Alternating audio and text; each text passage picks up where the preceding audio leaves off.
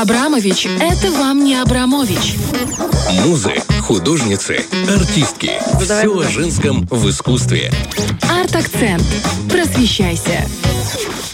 Ну что, самое Что время сидим, просвещаться, да. давай. Давно мы с вами не говорили про современное искусство, и почему бы сегодня нам этим не заняться? Мы с удовольствием. Да, и художника зовут Ив Кляйн. Не факт, что вы слышали его имя, потому Кляйн что... я слышала, а вот Ив нет. Вот. Кельвин. Тоже. Видела. все рядышком, да? Видела Кельвин Кляйн.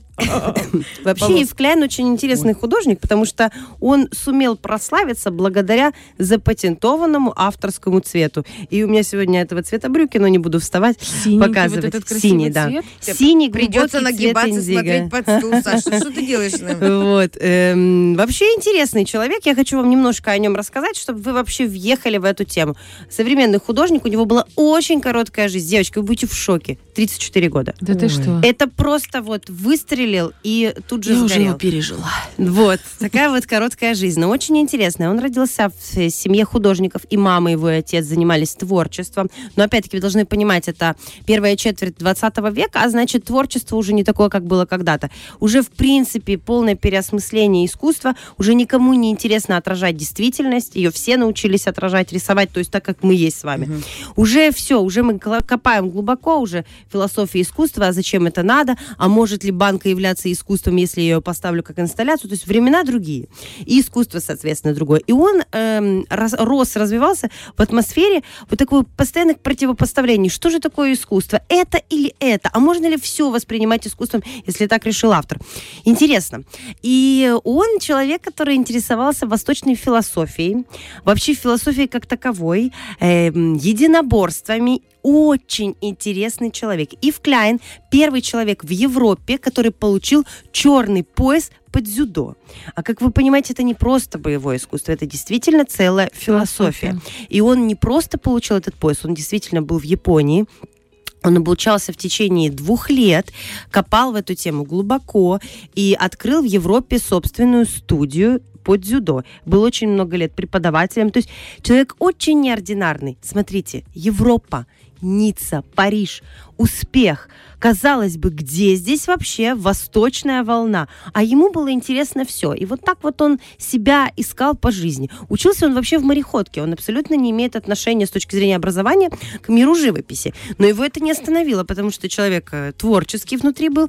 И вот он тут мореходство, тут у него восточное наборство, а тут он решил, что а почему бы не заглянуть э, в мир искусства. Родители же имели к этому отношение. Значит, внутренний какой-то паттерн и вообще видение уже есть. И он выпустил брошюру, эм, которая была с его работами. Но это были не живописные работы с точки зрения того, как это воспринимает большинство. Это были просто монохромные прямоугольники подписанные абсолютно обычным образом. Еще была аннотация к этой брошюре, которая была выполнена его другом. У него были друзья, современные, знаете, такие мыслители и творцы, которые, конечно же, отрицали все прошлое и мыслили какими-то сложными формами. На самом деле это нормально, сейчас происходит то же самое. Мы все любим отрицать прошлое, либо оттуда какой-то черпануть чего-то и переосмыслить.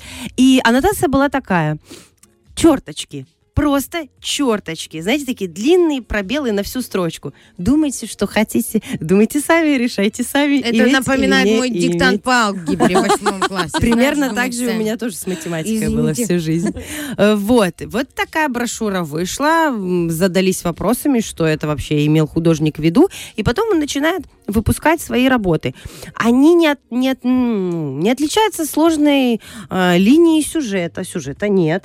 Э, каким-то мастерством живописным этого тоже нет. Это монохромы. Это просто цветные прямоугольники эм, разных цветов в начале, а потом появляется его глубокий синий. Вообще у него всю жизнь была большая любовь к небу, и когда он был подростком, он вообще размышлял на тему воздуха и говорил, что небо, я автор неба, и меня раздражают птицы, по которые э, по нему летают, потому что они делают в нем дырки. Ну, в общем, интересный парень. Это юмор, сарказм. Вообще он отличался тем, что у него было прекрасное чувство юмора. Он умел пошутить на эту тему. И он себе присвоил вот этот синий цвет индиго. Он разработал технически краску, которая при высыхании выглядела матовой. И действительно есть синий цвет кляйна. И это единственный художник в мире, вообще первый, кто подобное сделал. Э, пантона еще не было. То есть он просто присвоил себе вот этот синий цвет индиго. Это очень интересно. У синего цвета есть очень много символических э, смыслов в восточной культуре, европейской культуре. В европейской культуре она больше имеет отношение к Богоматери. Плащ был такого цвета. Ну и, собственно говоря, отношение к самому небу и к Святому Духу, вот если э, конкретно. А, Вот. А он его присвоил себе, потому что очень любил небо. Кляйн еще отличился тем, что он практически первым вообще изобразил перформанс. Вот на тот момент это только зарождалась тема перформанса.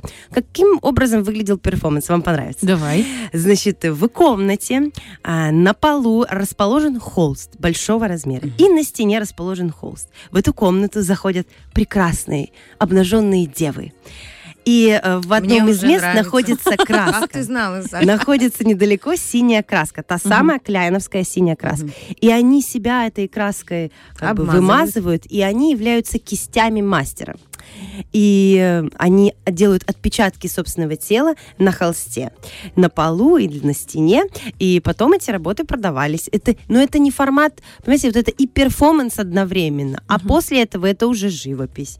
Это интересно. Ну да. вот, вот. И денежки Да, и зарабатывал. на самом деле он всегда говорил о том, что я не зарабатываю на живописи, хотя он продавал. Его студия по дзюдо, и он как преподаватель, он прекрасно существовал. Чтобы вы понимали, он профессиональный мастер дзюдо, черный пояс, все хорошо. Но вот ему нравилось вообще заигрывание с нашим отношением к искусству 20 и 21 век делает это повсеместно, и чем дальше, тем больше. Что еще он придумал? Антропометрия синего цвета называлась вот так вот эта выставка. Даже так замысловато и сложно. У него еще была выставка, которая называлась «Пустота». Тоже надо вам о ней рассказать, потому что это тоже своего рода перформанс. Значит, э, продаются пригласительные... э, про- продаются, Больше значит, голым никто не захотел прийти. Пустота. Так вот, ты практически уже все поняла. Значит, выставка, на нее продаются билеты, также есть пригласительные для критиков и деятелей культуры. Синий вход, опять-таки, в его фирменном цвете. Вы заходите на эту выставку, там ровно одна комната. В этой комнате белые стены, и только один короб такой, знаете, как витрина находится на стене. А в этой витрине ничего. Ничего не- Пустота, потому что искусство его нельзя в 20 веке обозначить какой-то одной фразой. Заковать Его рамки. невозможно, да, заковать в рамки и поместить в какое-то одно определение. Это все намного сложнее. И вот такая была выставка под названием «Пустота». Он не был одиноким человеком, у него была жена, и... Подождите, пустота. Он Представляешь, дворец человеком. республики, дворец республики такой. Итак, э, ансамбль пустота э, с концертным там проездом. сцену. там 20 и никто Вы, вы сейчас смеетесь, а на самом деле это были времена отрицания искусства, потому что Джон Кейдж буквально через э, несколько лет выпустил музыкальное произведение, которое называлось «4.33». Что происходит на сцене? Выходит музыкант, садится за инструмент и ровно 4 минуты 33 секунды не играет ничего. Вот вам кажется Тогда я могу быть гениальным. все? Гениальным Не может. юмористы. Уже сделали, уже разобрали это, уже это обсудили, уже написали об этом работы. То есть, понимаете, вот надо выстреливать в каждой, казалось бы, глупой идее, как большинству людям не из мира искусства кажется в 21 веке, и в 20-м тогда казалось, что это все ерунда. Нет, а вы, вы должны это были сделать первым. Вы должны были нарисовать квадрат Малевича. Кстати, Кляйн, ему нравился Малевич, он вдохновлялся отчасти идеями Малевича, потому что они на самом деле глубокие, Тоже если его почитать. такие и странные, и глубокие, и там Ага. есть что почитать. И о, последнее, о чем я скажу вам о Кляйне, кроме того, что вы должны запомнить этот фирменный синий цвет, если вы где-то увидите вот этот просто выстрелит вам в интернете прямоугольник синего цвета, знаете, это Кляйн. А, у него одна из последних его работ, это фотография, которая называлась «Прыжок в пустоту». Это сделано с помощью фотошопа, просто фото, где он прыгает со зданий. Выглядит это безумно реалистично. Там он приземлился на маты, а по факту на фото мы видим действительно прыжок в пустоту. И теперь, внимание, этот прыжок в пустоту, как в космос, появился в мире СМИ в Европе за полгода до полета Гагарина в космос. И это очень классно, потому что Офигенно. здесь можно поиграть на смыслах, здесь можно поработать с точки зрения философии, и искусство имеет невероятные ресурсы для того, чтобы каждый раз подрывать наш спокойный ум и будоражить нашу фантазию, нашу нервную систему. Поэтому искусство это всегда интересно. Класс. Вот А что так. он умер? У него был сердечный, мне сердечный интересно. приступ в 34 Ага, года. 34 года. Да, да. Очень печально. Молодой, да. Девочки, это очень грустная история по поводу сердечного приступа. Еще знаете почему? Я, вы, ты прости, я от искусства Да, давай, перейду давай. к Жизни, бытовой жизни, си- да. синь- синим Я цветом. просто после того, как у нас прошлое, ну, не, ну до отпуска к нам приходили врачи-доктора, э, и Екатерина Оняга, наша великолепный нутрициолог, мне постоянно все про- проковыряла весь мозг, что нужно сдавать этот чекап у анализов, я пошла. Так. И в отпуске сдала. Эм, замечательный врач, э, наверное, ее многие, многие знают, э, Балабанова Инна, чудесная. Она говорит, хочешь, я тебе не по своей специальности, но просто тебе выпишу анализы, которые ты сдашь, и мы хотя бы посмотрим, что у тебя и как. И вот когда она мне показала анализы, я не скажу, что там, типа, у меня вообще хана, но э, когда, знаете, вот есть, типа, а, от 4 до, до 6, например, а у меня там Мгм. 6,1. Ну, типа, Ага. уже чуть выше, чем э, норма. На грани риска. Да. И она говорит, ну ты же понимаешь, сейчас 6,1, потом 7, потом 8, потом 11, и потом привет. Ну, и всякие заболевания, типа атеросклероза, Это сахар типа диабета. Ну, там разные, Ладно, там и сахар есть, и некрасивые вопросы. Нет, нет, ну что, это... И она говорит, Оль, ты должна понимать, что сейчас эта проблема вообще у абсолютного большинства людей, говорит, тот же самый сахарный диабет, он помолодел настолько, что, говорит, я не могу просто тебе даже описать цифры. Э, в- в- говорит, это вообще, говорит, это нонсенс, то, что происходит за последние 15 лет. Я говорю, а в чем причина? Она говорит, ну как? Говорит, я не могу тебе сказать, опять же, какие-то конкретные причины. Говорит, ну в основном это стресс. Это я откуда оттолкнулась? От того, что это приносит новые эмоции, впечатления и так немножко тебя выбивает из колеи. Так вот, нас все время выбивает из колеи, в первую очередь, телефоны. Э, Как сказала доктор, она говорит, ты понимаешь, мы должны приучить себя и детей в 8 часов вечера откладывать полностью телефон, потому что этот синий свет от экрана, не знаю, оттенка он индиго, кляйна, не Скорее всего, кляйна. не Кляйн. Вот, э, они очень сильно, этот свет влияет на наши нервные клетки, на наш мозг, и, соответственно, это очень плохо сказывается на нашем здоровье. Плюс это плохие продукты питания, и это у нас в экологически чистом, можно сказать, месте. Говорит, это плохая вообще экология, чем мы дышим. И, говорит, поэтому очень важно режим сна и питания, говорит, и так далее. Да, По то еще поводу- насмотрелся перед сном Инстаграма, а там кто-то на Бали дышит, значит, процветает. Как это твое любимое слово? Это что, что, что? Эм, Заряжается, про- проявляется. Проявляется, человек на Бали. А ты немножечко в Тирасполе не, не допроявился. И да, психика она такая. У меня сейчас будет несколько пар э, с, э, ну, несколько, две э, пары с мероприятиями в августе и в сентябре. И они приезжают им на встречу, они говорят, мы вообще в Таиланде живем уже два года. И она такая вся воздушная, такая проявленная, такая вся, ну вот знаете, заряженная девочка, которая ловит инсайт. И я говорю, у тебя муж айтишник, она, да, айтишник. Хочется такая, какая сказать.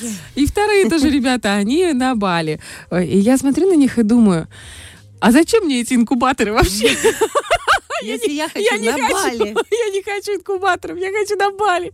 Вот, поэтому э, направление мужа в нужное русло, это тоже наша с вами задача. Или детей на крайняк, если Или с мужем не успела. Но с, де- с детьми нужно, знаете, постоянно им вкладывать в голову, что мать тебя растит, Да. мать тебя любит, и А я так, знаете, я все время быстренько вклинюсь, я все время говорю, «А, сыночек, ты же знаешь, да, что мама хочет дом у моря? Он, да, мама, я помню, во, во Флоренции. Я говорю, да, сыночка, сыночка, да. Фреш на первом.